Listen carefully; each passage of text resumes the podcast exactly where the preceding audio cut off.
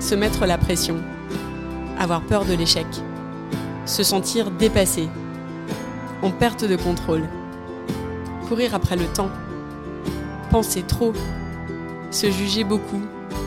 Le perfectionnisme est un piège. Bonjour, je suis Gaëlle, coach certifié et perfectionniste en rémission. À travers ce podcast, je veux vous aider à décrypter les tours que nous joue notre cerveau dans cette course vaine qu'est le perfectionnisme. Ce podcast est publié un vendredi sur deux et disponible sur toutes les plateformes d'écoute. Bonne écoute et bienvenue sur Génération Perfectionniste.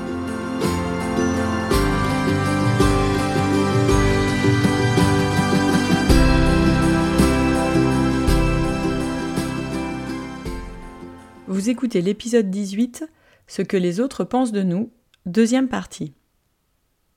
Dans le dernier épisode, on a parlé du fait que c'est tout à fait normal d'avoir peur de ce que les autres pensent de nous. Je vous expliquais que notre espèce humaine s'est construite sur Terre grâce au groupe au sein duquel il était important de suivre les codes pour survivre.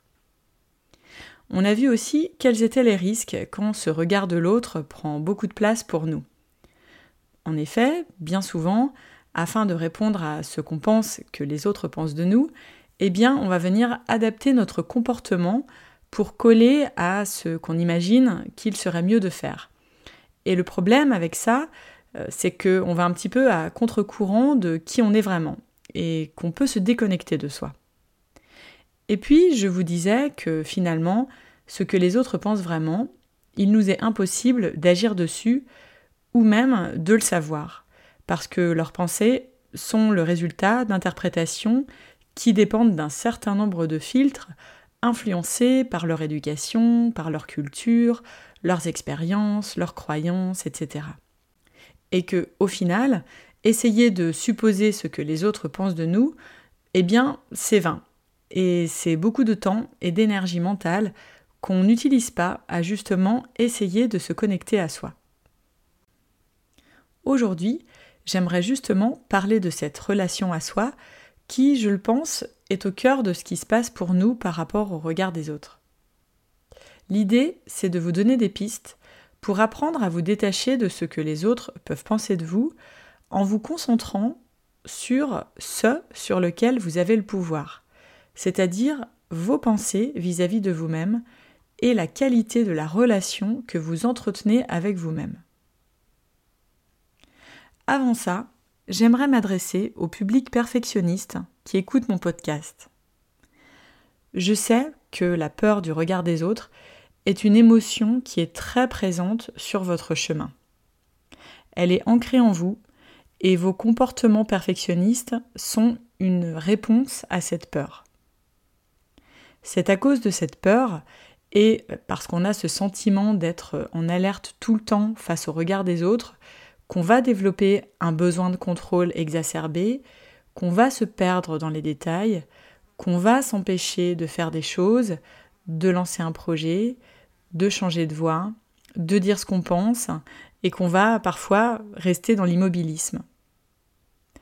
C'est aussi cette peur qui peut être à l'origine de ce besoin d'être productif tout le temps, de toujours faire plus, et qui crée cette grande anxiété qui nous accompagne c'est parce que le regard des autres est très ancré qu'on ne va pas s'autoriser à être celui ou celle qu'on est vraiment et préférer mettre en place ces mécanismes.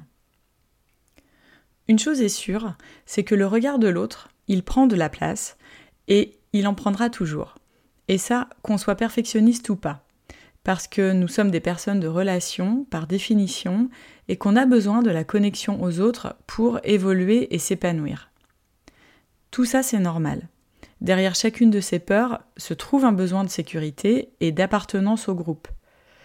L'idée, ici, ça va être de prendre de la distance vis-à-vis de ce que votre cerveau considère comme un danger, et d'aller plutôt examiner cette peur calmement, pour ensuite décider ce que vous voulez en penser, et choisir en fonction. Regardons maintenant quelles sont les pistes qui permettent de reprendre un peu de pouvoir dans ces situations. j'aimerais vous proposer d'observer cette peur du jugement et vous demander ce que vous craignez vraiment lorsqu'elle survient. Lorsque les pensées de peur se présentent et que vous vous dites il ne faut pas que je dise ceci ou cela ou que je fasse telle chose, sinon on va penser ça de moi, qu'est-ce que vous vous dites? Vous avez peur de qui et de quoi exactement? Essayez vraiment d'être précis en répondant à ces questions. Il faut savoir qu'à quelques exceptions près, les gens que nous côtoyons nous veulent du bien. Au pire, ils ne nous veulent pas de mal. Ils ont des pensées à notre sujet, mais qui sont rarement teintées de médisance. Souvent, lorsqu'on s'interroge sur ce que les gens pensent de nous, ce qu'on craint le plus, c'est que ce qu'ils pensent soit le reflet de ce qu'on pense déjà de soi. On voit alors le regard des autres comme une projection de nos propres jugements. On a en effet chacun une opinion de nous qui nous suit et qui prend beaucoup de place dans notre tête. Cette opinion, elle est souvent pas très jolie. On a plutôt des pensées négatives à notre égard. Et ces pensées, on les emmène avec nous partout où on va, dans nos situations du quotidien et lorsqu'on échange avec les autres. Et donc, lorsque notre cerveau déclenche le mode survie, il va vouloir nous convaincre qu'il a raison. Et il va aller chercher des preuves de ce qu'on pense de soi à travers ce que disent les autres et ce qu'ils font. C'est ce qu'on appelle le biais de confirmation. Notre cerveau va donc sans cesse interpréter les faits et gestes de notre entourage pour essayer de trouver des pistes qui viennent confirmer ce qu'on pense déjà de soi. Cette peur du regard de l'autre, je vous propose alors de la considérer comme un indice qu'il y a quelque chose à éclaircir sur votre relation de vous à vous. Et donc, j'ai envie de vous poser les questions suivantes sur vous-même. Ces histoires que vous vous racontez sur ce que les autres pensent de vous, qu'est-ce qui se cache derrière? Qu'est-ce qui vous inquiète? De quoi avez-vous peur? Y a-t-il une émotion de honte que vous essayez de masquer? Une honte de quoi? D'être découvert comme une imposture au poste que vous occupez actuellement? D'être vu comme quelqu'un de faible parce que vous n'avancez pas aussi vite que votre concurrent? D'introverti parce que vous n'osez pas prendre la parole en public? D'original parce que vous faites des choix à contre-courant de ce que vos parents avaient imaginé pour vous? De dépensier parce qu'on pourrait penser que vous menez la grande vie? De négligé parce que vous avez pris du poids il y a un an et que vous n'arrivez pas à le perdre? Toutes ces choses. Est-ce que ce sont les pensées que vous avez à votre sujet? Et puis, je vous invite à choisir ce que vous avez envie de faire de ces pensées. Est-ce que vous avez envie d'abonder dans le sens de ces jugements que vous craignez qu'on porte sur vous? Ou bien est-ce que vous avez envie de penser que, ben non, vous n'êtes pas d'accord au fond? Ce n'est pas juste, ni justifié de penser ça de vous, donc vous décidez de ne pas garder cette opinion défavorable à votre sujet. On peut tout à fait décider ce qu'on fait de ces pensées qu'on pense que les autres ont de nous. On peut se créer un espace de sécurité d'où on peut choisir ce qui est juste ou non. En développant la connaissance de soi avec le temps et en se faisant confiance, on sait ce qu'on aime, on sait ce qui est important pour nous et ce qu'on veut. Même si parfois c'est un pari, on est capable d'écouter notre intuition et de savoir ce qui est bon pour nous. Si certains jugements que vous craignez vous semblent vrais, vous pouvez choisir de les regarder en face, un peu comme un auto-feedback constructif qui vous permettrait d'avancer et de façonner l'opinion que vous avez de vous-même. Si au contraire ces jugements ne sont pas justifiés, alors vous pouvez les laisser glisser sur vous en réaffirmant pour vous l'opinion que vous avez de vous et que vous souhaitez continuer de nourrir. Je vais vous donner l'exemple d'une personne que j'accompagne. Alors qu'elle avait 25 ans et qu'elle rentrait d'un voyage à l'étranger avec plein de choses à partager, elle discutait justement de son expérience avec un petit groupe d'amis. Et là, euh, sa meilleure amie lui avait dit un jour en off qu'elle prenait trop de place en ne parlant que d'elle et de ses souvenirs de voyage. Ma cliente a gardé cette phrase en mémoire, comme si elle s'était imprimée en elle durant toutes ces années. Et c'est un jugement qui l'a longtemps accompagnée et qui l'a empêchée de trop parler, de trop en dire lorsqu'elle est au sein d'un groupe, l'amenant à modifier son comportement tellement elle s'était euh, auto-convaincue de, de cette pensée. Pourtant, c'est quelqu'un qui est pleine d'humilité et qui savait au fond d'elle, de par l'éducation qu'elle avait reçue, de par euh, sa personnalité, qu'elle n'était pas vraiment cette personne euh, qui prend trop de place. Et donc, on a fait ce travail ensemble de déconstruire ce jugement qu'elle avait gardé en elle et façonné comme étant une vérité. Elle a compris qu'elle pouvait laisser couler ce jugement de dix ans d'âge et ne plus y croire.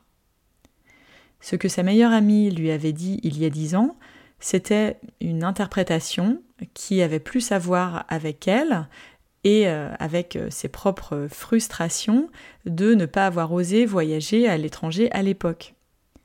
Ce n'était pas, et ça n'est plus, l'opinion que ma cliente souhaitait continuer de cultiver pour elle-même. Cet exemple, je trouve qu'il est criant parce que c'est bien ce qu'on pense de soi qui compte le plus dans cette histoire? C'est le regard qu'on porte sur soi qui permet de s'affranchir du regard des autres. Et l'autre idée phare dans tout ça, c'est que surtout, on peut laisser les autres se tromper à notre sujet. Ils ont droit de se tromper, et c'est pas grave. On peut choisir de ne pas se justifier ou d'essayer de les convaincre de changer d'avis, et de plutôt cultiver le regard qu'on a envie de porter sur soi.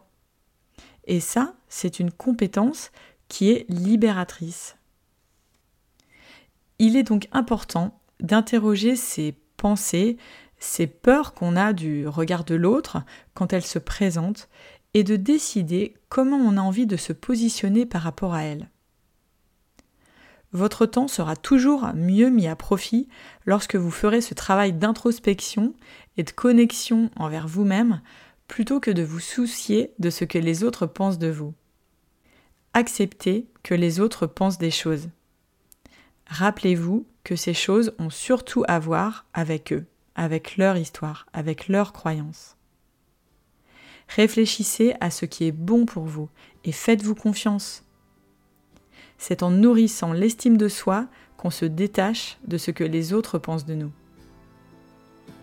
Je vous laisse pour aujourd'hui et je vous dis à très vite.